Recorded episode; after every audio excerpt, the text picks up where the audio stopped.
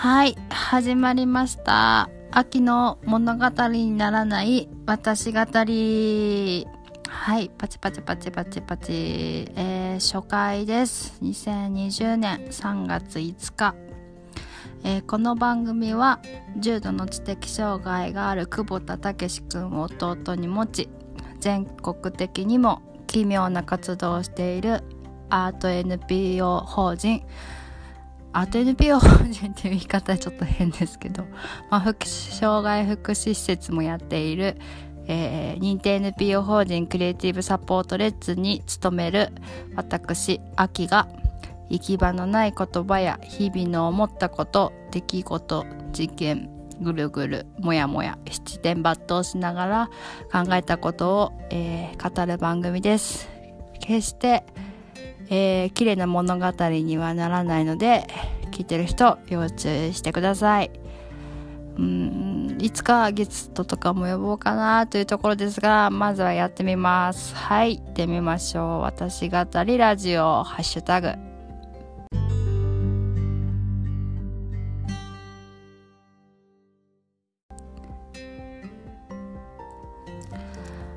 はい初回今回初回ですね。うん。恥ずかしいこれ。めちゃくちゃ恥ずかしい。めちゃくちゃ恥ずかしいしめちゃくちゃやりづらい。もうやめたい。やめようかな。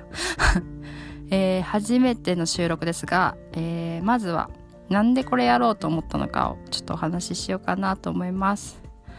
えー一回ちょっとね、うん、話してみよう。はい。まず最初の理由1、えーぶっちゃけめちゃくちゃ当事者性がめちゃくちゃ強くなっちゃったから最近、ここ数年。えー要はね、なんか話したりとか書いたりとかするのしんどくなったからです。えー父がちょうど1年ぐらい前に亡くなったりとか、えー私の弟のたけしが全国で初めての重度知的障害のある人の、まあ、自立支援生活、えー介護ヘルパー介護を使った自立生活を始めたりとかなんかもう結構レッツの活動が全国区で話題になってきたりする中で、えーお姉ちゃんとしての秋であることの言葉がしんどくなってきました。まあその辺はもう分かりきってはいるんですが、はい、もうかなり私ももう28歳なのでその辺は割り切ってますが、なんか気軽に話したり悩みを打ち明けたり、まあなんかどうでもいいことを言ったりっていうのをするのがなんかどんどんしんどくなっていっちゃったのと、なんかもう数年前まではよく人に人生相談をめっちゃしてたりしたんですよね。学生時代2011年から2017年の間はすごいフラフラフラフラいろんなところに行ってそうあの京都のめちゃくちゃいい臨済宗の禅寺にもうこのまんまじゃ生きていけないかもしれないって言って 相談に行ったりとか。あとそうですね哲学者の方にの家に泊めてもらいながらなんか介護事業所を見せていただいたりとかあとアート界隈ですね。そうですね。東京のアート系 NPO だったり、まあ、文化事業をやっている財団だったりとか、まあ、そういうところの方々にお話聞いたり泊めてもらったりしながらなんかいろんな生き方みたいなのをあの話したりこう自分の価値観をアップデートするみたいなのがすごい好きだったんですがもう最近そんな元気ないのよね。もうなんか全然外出る元気ない。で なんかもう伝える言葉伝える熱量がもう重い重いんです。なんだろうこれ。なんかあのそう伝えるための言葉を使わなきゃいけないのって結構しんどい。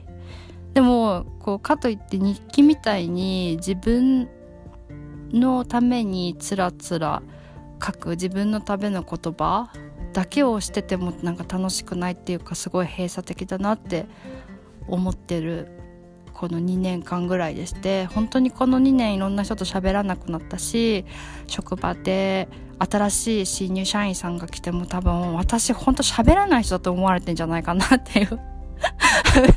むちゃくちゃなんか喋るはず。いや喋るの好きだったのにもうなんかすごい静かな子だなって思われてるだろうなって思いながらいつもこう振る舞ったりとかしてなんかその伝えるためじゃない。でも日記みたいに超個人的なものでもないっていうその中間ができたらいいなっていうことで、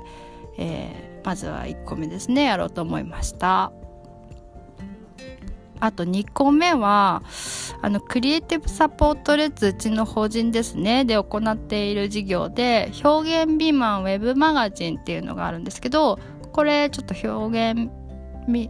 マンウェブマガジンでググってもらえたらと思うんですがあの表現未満っていうのが、えっと、そもそも何かっていうとえっとね ちょっと私もすごいこれこれ難しいから言えなかなか言えないんだけど表現未満とは誰もが持っている自分を表す方法や本人が大切にしていることを取るに足らないことと一方的に判断しないでこの行為こそが文化創造の軸であると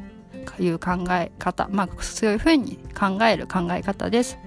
そしてその人の存在を丸ごと認めていくことでもあります。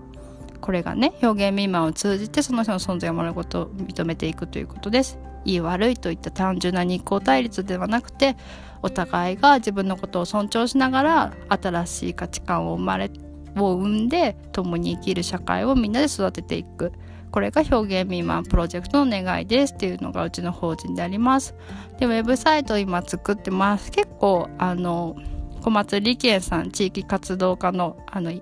福島いわきにいらしえー、のからやってきてくださる小松理恵さんと一緒にこういう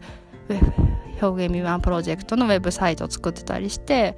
これはこれですごくあの盛り上がってはいるんですけどまあその中で私の枠で何書こうかなと思った時にさっき言ってたみたいになんか文字は重いなと思ってうん。かといってなんか私が支援の目撃情報を書くとかってちょっとなんか私あの事務局に入ってるので嘘くさいんじゃないかなとか思ったり、まあ、あとすごいその弟がその、えーと、うちのクリエイティブサポートレッツがやってる福祉事業所アルスノバに通っているので、まあ、すごくあの経営者の理事長も母 なのでなんか私が私の立ち位置で書く表現未満って何なんだろうなと思った時にあなんか私語りでラジオみたいにお届けできないかなと思ってやってみました。これが2つ目ですね。でえー、最後はあれですね。3つ目。これはなんか時期的なもんなんですけどマジコロナ。コロナ。コロナ。コロナウイルス。コロナクイ これ言えなかった。コロナウイルスねマジ怖い。もうやだ。外出たくない。引きこもりたいっていう人すごいいっぱいいると思うんです。私もすごいあの神経症タイプなんですっごいこういうの苦手でマジ未知のまず未知っていう時点でもうなんかもう無理無理無理って感じだしなんかもうウイルスって見えないからもうだからたけし君の手とかにももうもうアルコールかけまくったりとかしてすごいみんなに怒られたりするんだけど なんかそういう引きこもっちゃった今の時期なんか自粛ムードも強いし家で引きこもってあの本を読んだり、まあ、テレビ見たりっていう人多分多いと思うんですけどねでも実際引きこもったら引きこもったらで不安になるし暇ですよね。うん、ぶっちゃけマジ暇なんだわっていう人いっぱいいると思うなって考えたんです。でクリエイティブサポートレッツは福祉事業所なのであの暇じゃないです全然。もう毎日出勤です。なんでそんな人たちは関係ないじゃんと思うんですけど一方でうちのあのクリエイティブサポートレッツはあのたけし文化センターっていう一応文化センターをやってもいるのでなんかこんな時だからこそ自粛してイベントとか,、うん、なんか結構ねライブイベントとかそういうあの哲学カフェとかがあの自粛して中止になっちゃったんですけど自粛しないでやれるコンテンツないかなとちょっと考えてました。であラジオだったら家にいても気軽に聞けるし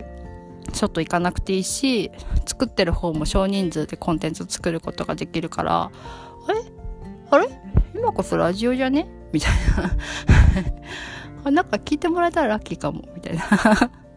そう。だからでコロナでふわんふわんふわんふわんってなってるよりはなんかどうでもいいラジオ聞いてた方が私はいいと思うのでなんか今ちょっとコロナで暇してる人は子供も大人もぜひ聞いてみてください。あとちょっとどんな番組にしたいかとかまだ全然わかんないのでまあお便りくれたら嬉しいです。はい、えー、まずはこんなところですね。今後ゲストもおばあちゃんとかね私のおばあちゃんとか すごいパンクロッカーのなんか方がいるんですけどおばあちゃん呼んだりとかまあゲストも呼んでお話できたらいいなと思いますが、えー、別にゆるゆるとやるのが目的なんでこだわりません。はい。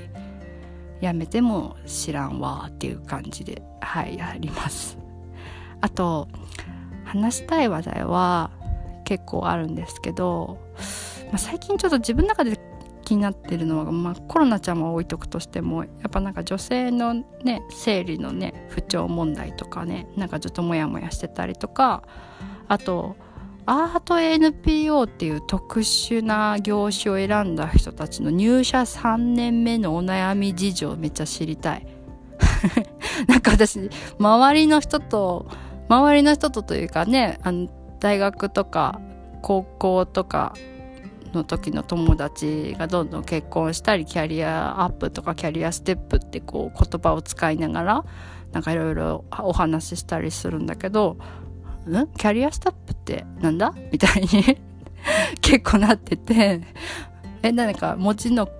構成ができること？みたいな報告書とかできること？みたいなプログラム回せれるようになること？プロジェクト進行ができることとか、なんか結構その辺がね、あの、何をもって私たちはこう、キャリアステップと呼んでるのかっていうのがね、すごい特殊な環境なので、あの、わからなくて、そういうのちょっとこう、クリエイティブサポートレッツの、あの、同期の吹子さんでもいいですし、他でもいいですし、ちょっとそういう周りの人とちょっとなんかお話ししてみたいなって思いますね。あと、あの、ちょうでもいい話なんですけど私の家に6歳になるサンタという名前の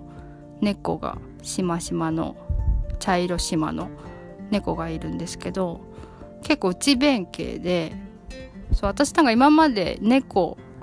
56匹拾ったの入れると10匹ぐらいあの飼ってきてて今までの歴代の猫たちの性格とかと比べてもかなり内弁慶ななんか静かな猫ちゃんがいるんですけどその猫ちゃんとあの私の弟久保田武史君の相性がめちゃくちゃ悪くてその猫ちゃんが武史が帰ってくるとすっげえ怒るっていう なんか「ニャーニャーニャーニャーって言って私の部屋に飛び込んでくるっていうちょっと面白い現象があって、まあ、それを録音できたらいいなとか。それを録音して何するんだって感じなんだけどなんかその状況を伝えてきたらいいなとかはいそんなことを考えてます。はいそんなわけで、えー、今回初めての秋の物語にならない私語りラジオ。はいありがとうございました。次回はいつか分かりませんがまたいろいろアップデートする予定ですので楽しみにして聞いてください。皆さん手洗いうがいはしっかりしてあんまりテレビを見ずにラジオを聴きましょう。本を読みましょう。時々たけし文化センターに遊びに来てね。時々でいいよ。はい。ではさようなら。